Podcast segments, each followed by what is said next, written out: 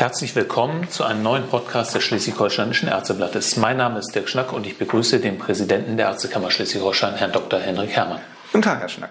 Fort- und Weiterbildung gehören zu den Kernbereichen einer Ärztekammer, die von manchen Laien bisweilen durcheinandergebracht werden. Wir wollen deshalb zunächst Begriffe klären, auf die Bedeutung beider Bereiche eingehen, dann besprechen, welche Auswirkungen Corona auf Fort- und Weiterbildung hat und die wichtigsten Veränderungen benennen. Herr Dr. Herrmann, Zunächst, wie unterscheiden sich denn überhaupt Fort- und Weiterbildung? Wofür stehen da die Zusatzqualifikationen? Können Sie uns das ein bisschen erläutern? Ja, Herr Schnack, wir kennen insgesamt drei verschiedene Phasen. Zuerst die Ausbildung, das ist das humanmedizinische Studium, das dann mit der Approbation beendet wird, nachdem man dann die entsprechenden Staatsexamina abgelegt hat. Mit der Approbation habe ich die Erlaubnis, Heilkunde auszuüben und erst dann beginnt die Weiterbildung. Also die Weiterbildung als eine hoheitliche Aufgabe der Ärztekammern ist an das Vorhandensein einer deutschen Approbation gebunden. Die Weiterbildung wird dann die Facharztkompetenz beschreiben. Also ich bilde mich neben meiner ärztlichen Tätigkeit in einem Gebiet weiter. Und das Ganze wird dann abgeschlossen mit einer Prüfung und danach bin ich Facharzt für eine bestimmte Bezeichnung. Können Sie ein Beispiel nennen für solche Gebiete? Das sind äh, Gebiete wie etwa innere Medizin, Chirurgie, die genau. wir alle kennen. Wir haben insgesamt äh, 34 Gebiete mit 51 Facharztkompetenzen und dann kommen auch noch Schwerpunkte hinzu. Das sind die Gebietsweiterbildung. Zusätzlich kann ich noch Zusatzweiterbildungen machen, die das Gebiet nicht erweitern, die aber eine vertiefende, spezialisierende Qualifikationen mit sich bringt. Das sind Vertiefungen zum Beispiel für die innere äh, Medizin, aber auch für die Chirurgie, spezielle Unfallchirurgie und Orthopädie, spezielle Viszeralchirurgie, aber auch manuelle Therapie, ärztliches Qualitätsmanagement. Also insgesamt 57 solcher Zusatzqualifikationen haben wir jetzt in unserer neuen Weiterbildungsordnung, die am 1.7.2020 in Schleswig-Holstein beginnen wird. Daneben ist die Fortbildung. Das ist das lebenslange Lernen, äh, wo ich sozusagen dann meinen Wissensstand auf dem neuesten Stand bringe. Das sind Fortbildungen, die dann auch akkreditiert werden, wo ich dann auch Punkte sammeln kann. Und wir haben ja auch die Fortbildungspflicht, die in unserer Berufsordnung schon seit langem hinterlegt ist und die jetzt auch seit vielen Jahren bei den Fachärzten im Krankenhaus und den Niedergelassenen Ärzten nachgewiesen werden muss, alle fünf Jahre müssen 250 dieser Fortbildungspunkte erreicht werden, was so gut wie alle Kolleginnen und Kollegen, auf die es zutrifft, schafft. Also einmal die Weiterbildung als ähm, in einer Weiterbildungsordnung hinterlegten Satzung und daneben die Fortbildung als lebenslanges Lernen. Also kann man sagen, Weiterbildung für die meisten Ärzte direkt nach dem Studium, Fortbildung ein Leben lang für ja. die Ärzte. Äh, nun sind ja aber nicht nur die Ärztekammern Anbieter von Fortbildung, sondern da gibt es ja auch jede Menge externe Anbieter. Wer bietet denn noch Fortbildung an und ist das aus Sicht einer Landesärztekammer denn überhaupt sinnvoll? Also Fortbildung wird natürlich sehr viel angeboten. Die Institutionen selber, zum Beispiel Krankenhäuser, bieten sehr viele Fortbildungen auch für ihr Personal an, für das ärztliche Personal, aber auch natürlich interprofessionelle Fortbildung. Überhaupt ist natürlich der Fortbildungsgedanke auch berufsgruppenübergreifend immer zu sehen.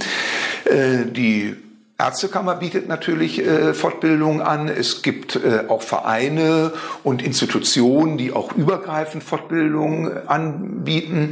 Es ist ein großer Markt geworden, muss man sagen. Früher war das ja sehr häufig auch gesponsert äh, von der Industrie, äh, von den pharmazeutischen ähm, Industrie. Das versuchen wir jetzt ein bisschen weiter zurückzufahren, damit die äh, Fortbildung auch möglichst unabhängig ist, damit also unabhängige Informationen an die Ärztinnen und Ärzte und an die anderen Gesundheitsberufsgruppen verteilt werden. Insofern ist es gut, dass ein breites Angebot an Fortbildung da ist, als Präsenzveranstaltung, aber auch durchaus als Online-Fortbildung und auch in anderen didaktischen Formaten. Das heißt, äh, der Vorteil für eine Fortbildung, die von der Kammer veranstaltet wurde, ist der, dass man als Arzt sicher sein kann, da ist es unabhängig. Vollkommen richtig. Wir haben ja eine eigene Bildungseinrichtung und unsere Akademie hat sich schon seit langem auf die Fahnen geschrieben, in keine gesponserten äh, Fortbildungen anzubieten. um vollkommen unabhängig Informationen und Inhalte zu übermitteln. Das ist uns ganz wichtig. Kann ich trotzdem guten Gewissens in externe Fortbildung gehen, zum Beispiel auch von Industrieunternehmen? Man sollte sich vorher erkundigen. Ähm, einmal sind, ob diese Fortbildungen akkreditiert sind. Das wird heutzutage häufig nachgefragt. Die werden ja durch eine Ärztekammer akkreditiert und die Ärztekammer achtet natürlich äh, darauf, dass äh, die Punkte, die in einer Fortbildungssatzung auch hinterlegt sind, eingehalten werden, dass also mögliche Interessenskonflikten und Interessenswahrnehmungen offengelegt werden, dass auch offengelegt wird, wer äh, in welchem Umfang etwas unterstützt und sponsert. Ähm, es gibt auch Empfehlungen für eine unabhängige Fortbildung, die veröffentlicht sind, so dass man sich danach auch richten kann. Also wir gehen davon aus, dass diese Dinge auch eingehalten äh, werden und dass unsere ärztlichen Kolleginnen und Kollegen das auch merken und uns dann auch eine Rückmeldung geben, wenn zum Beispiel diese Grundsätze verlassen werden, verletzt werden und offen sozusagen jetzt Produktwerbung gemacht wird. Das geht in Fortbildung nicht. Das verstehen wir nicht unter einer akkreditierten, unabhängigen ärztlichen Fortbildung. Aber Fortbildung von Industrieunternehmen sind nicht per se schlecht oder, oder sie geben nicht per se den, den Rat, diese nicht zu besuchen. Nein, äh, das ist auch notwendig, dass aber auch große Kongresse natürlich unterstützt werden. Aber unter Offenlegung sozusagen der, des Unterstützungsumfangs und wer unterstützt, damit ich mir dann auch ein Bild machen kann, wenn sozusagen äh, Verflechtungen vielleicht auftreten und ich eine Erklärung dafür habe, äh, dass eben äh, vielleicht bestimmte Medikamente in den Vordergrund gerückt werden. Und äh, ich glaube, dass äh, unser ärztlicher Berufsstand in der Lage ist, das auch zu unterscheiden. Mhm. Kommen wir nochmal zur Akademie der Ärztekammer. In welcher Größenordnung bietet die Fortbildung an und wie ist die Resonanz der Ärzte auf diese Veranstaltung? Wir decken natürlich in unserer Bildungseinrichtung, in unserer Akademie auch besondere äh, Fortbildungen an, die vielleicht jetzt so auf dem offenen Markt nicht immer angeboten werden, zu ethischen Themen, äh, diskursive äh, Fortbildungen, auch Fortbildungen, die so, bestimmte Inhalte transportieren sollen, in der Allgemeinmedizin äh, zum Beispiel, aber auch für die äh, Weiterbildung äh, interessant sein äh, können. Daneben haben wir natürlich aber auch allgemeine äh, Fortbildungen. Wir nehmen Anregungen aus äh, unserer Ärzteschaft in Schleswig-Holstein auf, die sagen, macht das doch mal, das ist ein interessantes Thema. Und unser Fortbildungsausschuss begutachtet das dann und äh, wenn sie es für eine richtige und wichtige Fortbildung äh, ansieht, äh, dann wird die in unserer Akademie umgesetzt. Wir haben auch Fortbildungsangebote, die unentgeltlich sind, wenn sie eben einen berufspolitischen Mehrwert darstellen zum Beispiel für die Allgemeinmedizin, aber auch wir werden jetzt äh, Ende August äh, ein Curriculum zur ärztlichen Weiterbildung für die allgemeinen Inhalte umsetzen. Die ist dann auch kostenfrei, weil wir sagen, das ist einfach wichtig, äh, diese Inhalte äh, an die jungen Kolleginnen und Kollegen zu transportieren. Ein wichtiges Entscheidungsgremium für diese Akademie haben Sie angesprochen, das ist der Fortbildungsausschuss der Ärztekammer. Da äh, muss man vielleicht erklären, das sind äh, gewählte Vertreter der Ärzteschaft in Schleswig-Holstein. Also es kommt alles aus der Ärzteschaft heraus. Vollkommen richtig. Der Fortbildungsausschuss ist ja einer unserer fünf Ausschüssen. Wir haben vier Kernausschüsse plus eben die digitale Transformation. Die, der Fortbildungsausschuss wird von der Kammerversammlung gewählt, ist also hochdemokratisch legitimiert, äh, hat äh, eine Vorsitzende, die auch von der Kammerversammlung äh, gewählt wird und im Laufe der Wahlperiode genau diese Aufgaben übernimmt. Nun wurden in den vergangenen Wochen ja pandemiebedingt viele Fortbildungen und auch Weiterbildungskurse abgesagt. Wann geht es denn wieder los und was ändert sich dann? Ja, es geht jetzt Gott sei Dank wieder los. Wir fangen jetzt im Juni mit den ersten Fortbildungen an. Natürlich unter strikter Einhaltung der Hygieneregeln, der Abstandsregeln. Äh, da legen wir sehr viel Wert darauf. Deshalb können wir natürlich noch nicht unser altes Angebot reaktivieren. Äh, wir fangen mit einem Qualitätsmanagement-Kurs an. Da sind 15 Mitglieder. Das kann man gut in einem großen Raum mit den Abstandsregelungen äh, realisieren. Werden natürlich dann auch andere Fortbildungen, die von größerer Wichtigkeit sind und auch in einem entsprechenden Rahmen durchgeführt werden können, umsetzen. Große Veranstaltungen, wie zum Beispiel unseren Jahrestag der Akademie, den wir für Oktober geplant hatten, wo wir vielleicht von 200 Zuhörer ausgehen, die gehen natürlich in diesem Jahr nicht und äh, die müssen wir dann alle auf das nächste Jahr verschieben, wenn möglichst ein Impfstoff dann da ist und wir eine äh, fast durchgehende Immunität dann haben. Gibt es auch reine Online-Veranstaltungen künftig? Ja, natürlich äh, die Corona-Pandemie hat Online- und digitale Angebote, Webinare deutlich nach vorne gebracht. Ähm, das wird auch schon umgesetzt. Ähm, ein Teil des QM-Kurses ist auch äh, digitales Format. Ähm, wir haben das auch in der MFA-Ausbildung jetzt umgesetzt. Das ist richtig. Dennoch ist es mir auch äh, ein Anliegen zu betonen, dass natürlich bestimmte Fortbildungen wie auch Weiterbildungskurse schon eine gewisse Präsenz brauchen. Natürlich kann man bestimmte Frontalvorträge gut online machen. Man kann auch einiges äh, mit äh, Webinarcharakter machen.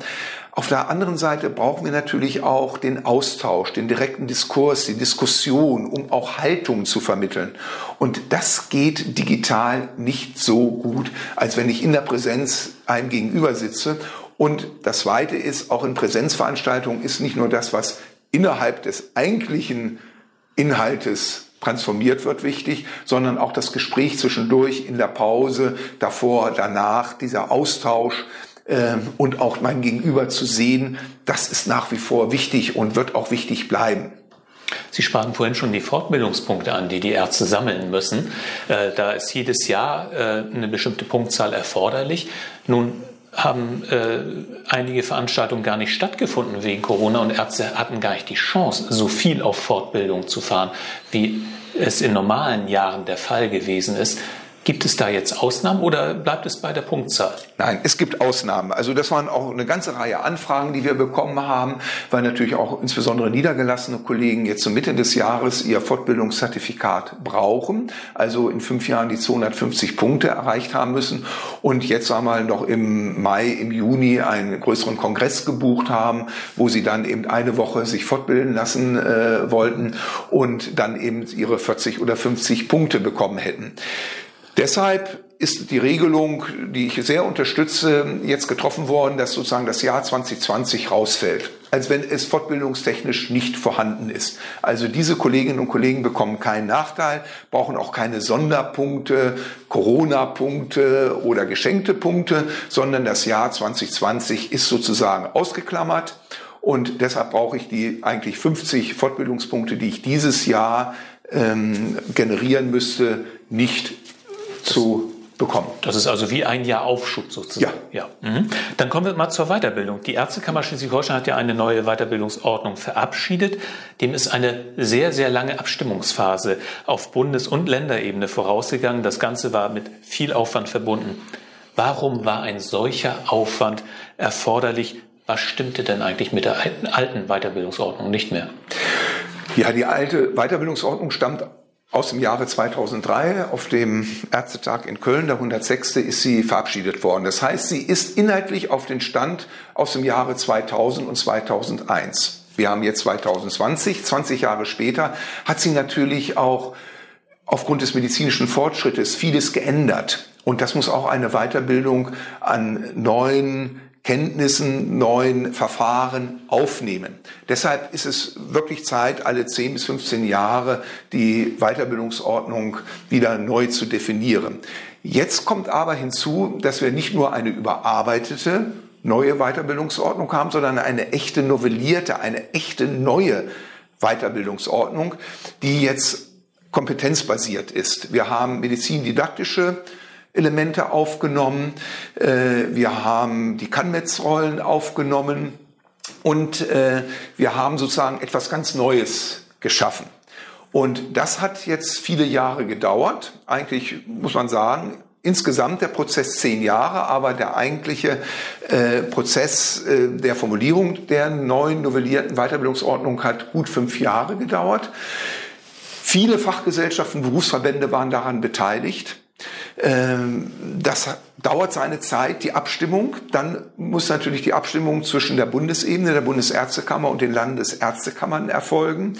Und das war ein sehr umfangreicher Prozess.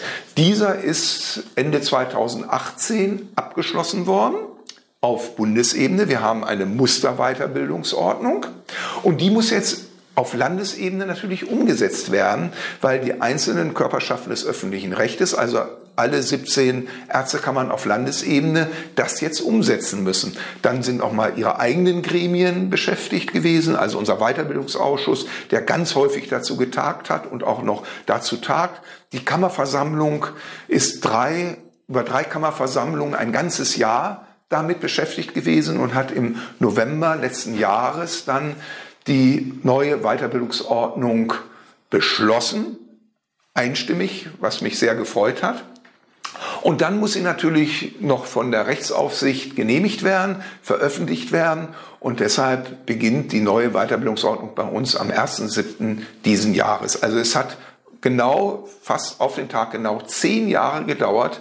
Auf dem Ärztetag 2010 wurde der Auftrag erteilt vom Deutschen Ärztetag, mach eine vollkommen neue novellierte Weiterbildungsordnung. Also zehn Jahre, zehn Jahre Vorbereitung. Jetzt in wenigen Tagen ist es dann soweit. Dann gilt die neue Weiterbildungsordnung bei uns. Äh, können Sie mal ein paar ganz praktische Beispiele nennen? Was ändert sich ganz konkret für die Ärzte in Weiterbildung? Ja. Wir haben jetzt die Inhalte ganz anders aufgebaut. Wir haben auf der einen Seite die kognitiven und Methodenkompetenzen als Kenntnisse, das, was ich also quasi wissen muss und auch einordnen kann. Und auf der anderen Seite die Handlungskompetenzen, das, was ich zuerst unter Anleitung erlerne an Fähigkeiten und Fertigkeiten, die ich dann eigenverantwortlich durchführen kann. Und das ist sehr umfassend jetzt äh, beschrieben, welche dieser Kompetenzen ich äh, in einem Gebiet bekommen muss, in einer Facharztkompetenz bekommen muss. Diese Kompetenzen werden langsam aufgebaut, mir dann in einem elektronischen Logbuch bescheinigt und die Summe aller dieser einzelnen Kompetenzen machen dann die Facharztkompetenz aus. Also es ist sehr umfangreich. Ähm, so das zeigt sich auch schon, dass wir jetzt eben das elektronische Logbuch brauchen. Das ist auch eine Änderung, wo ich eigentlich kontinuierlich den Fortschritt meiner Kompetenzentwicklung, meiner Entwicklung in der Weiterbildung dokumentiere als Weiterzubildender und mein Weiterbildungsbefugter bescheinigt mir das natürlich, dass das auch so stimmt. Also auch das elektronische Logbuch ist etwas Neues. Wir haben dazu auch einen fachlich empfohlenen Weiterbildungsplan, wo die einzelnen Inhalte, Kompetenzen nochmal genauer erläutert werden für den Weiterzubildenden als auch für den Weiterbildungsbefugten, was damit vermittelt werden muss. Also wenn da steht zum Beispiel rechtliche Grundlage des ärztlichen Handelns, was ist das? Und der fachlich empfohlene Weiterbildungsplan konkretisiert das, indem er sagt, dazu gehört zum Beispiel unsere Berufsordnung, das SGB V, äh, aber auch Heilberufekammergesetz. Äh, dazu gehören natürlich auch übergreifende Gesetze wie Transplantationsgesetz und so weiter. Und das ist also zu vermitteln und am Ende meiner Weiterbildung auch dann als Handlungskompetenz oder als Methodenkompetenz abrufbar und prüfbar. Ärzte können sich ja sowohl in den Krankenhäusern als auch in den Praxen weiterbilden. Sagt die neue Weiterbildungsordnung auch etwas darüber aus, in welchen Teilen das abzuhalten ist? Ja, das ist auch ein Paradigmenwechsel, während in der alten Weiterbildungsordnung Maximalzeiten für die ambulante Weiterbildung hinterlegt waren, sind jetzt Minimalzeiten für die stationäre Weiterbildung hinterlegt, wo man sagt, also bestimmte Gebiete, da muss ich auch mal im Krankenhaus gewesen sein, um das äh, lernen zu können. Wir haben Gebiete, wo es überhaupt keine Festlegungen gibt, ob etwas ambulant oder stationär gemacht wird. Immer mehr in der Medizin ist ambulant möglich. Da muss auch eine Weiterbildungsordnung darauf reagieren. Und das ist natürlich etwas, was unsere Kollegen dann auch manchmal aufgeschreckt hat und hat gesagt, ja, da kann, das kann doch nicht angehen, dass ich sag mal äh, Radiologie, Dermatologie und auch andere Gebiete, dass ich da nicht im Krankenhaus gewesen sein muss. Die Denkweise ist anders. Wir müssen die Inhalte vermitteln.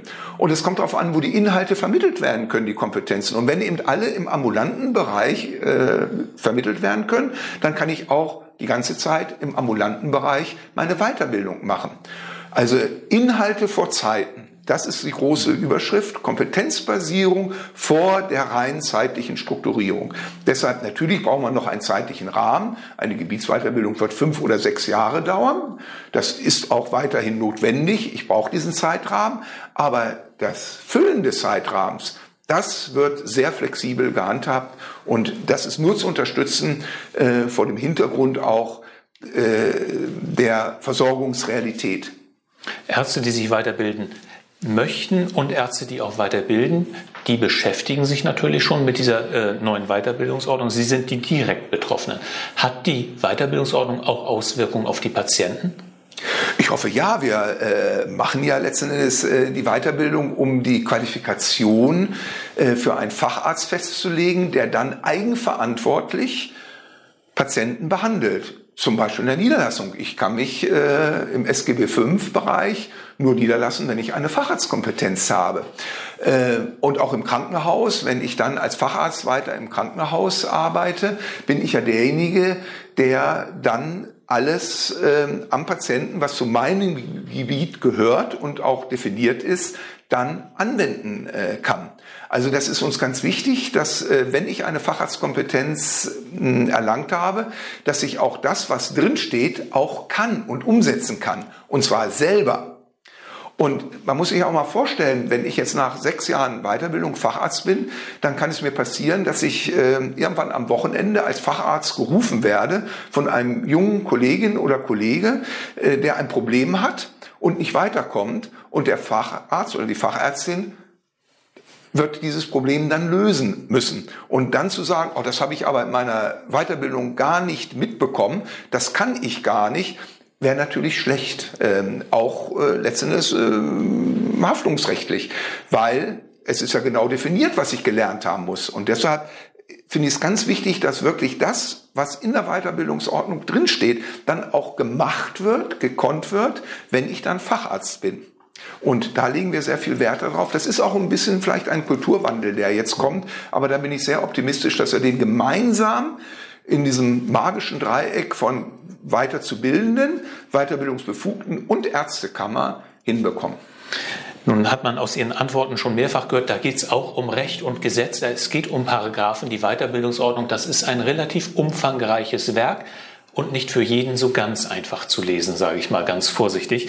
Ähm, wir haben versucht, im Ärzteblatt das Ganze zu begleiten, indem äh, wir eine Serie haben, in der Sie und äh, auch die Leiterin der Weiterbildungsabteilung das immer wieder erklärt hat. Dennoch, ähm, nicht jeder hat das immer parat, was bei uns im Blatt steht. Wie kommt man als Arzt am besten an die für ihn gerade oder für Sie gerade wichtigen Informationen? Also zum einen auf unsere Homepage gehen, da mhm. steht alles drin, auch die Ordnung, die Satzung, die Richtlinien und so weiter, sich informieren. Das ist wichtig. Das Zweite, wir werden auch äh, Erklärvideos noch reinstellen, die auch abrufbar sind. Das ist dann vielleicht so ein bisschen moderner, dass man kurz so das Wichtigste zum E-Logbuch und so weiter sich da ansehen kann.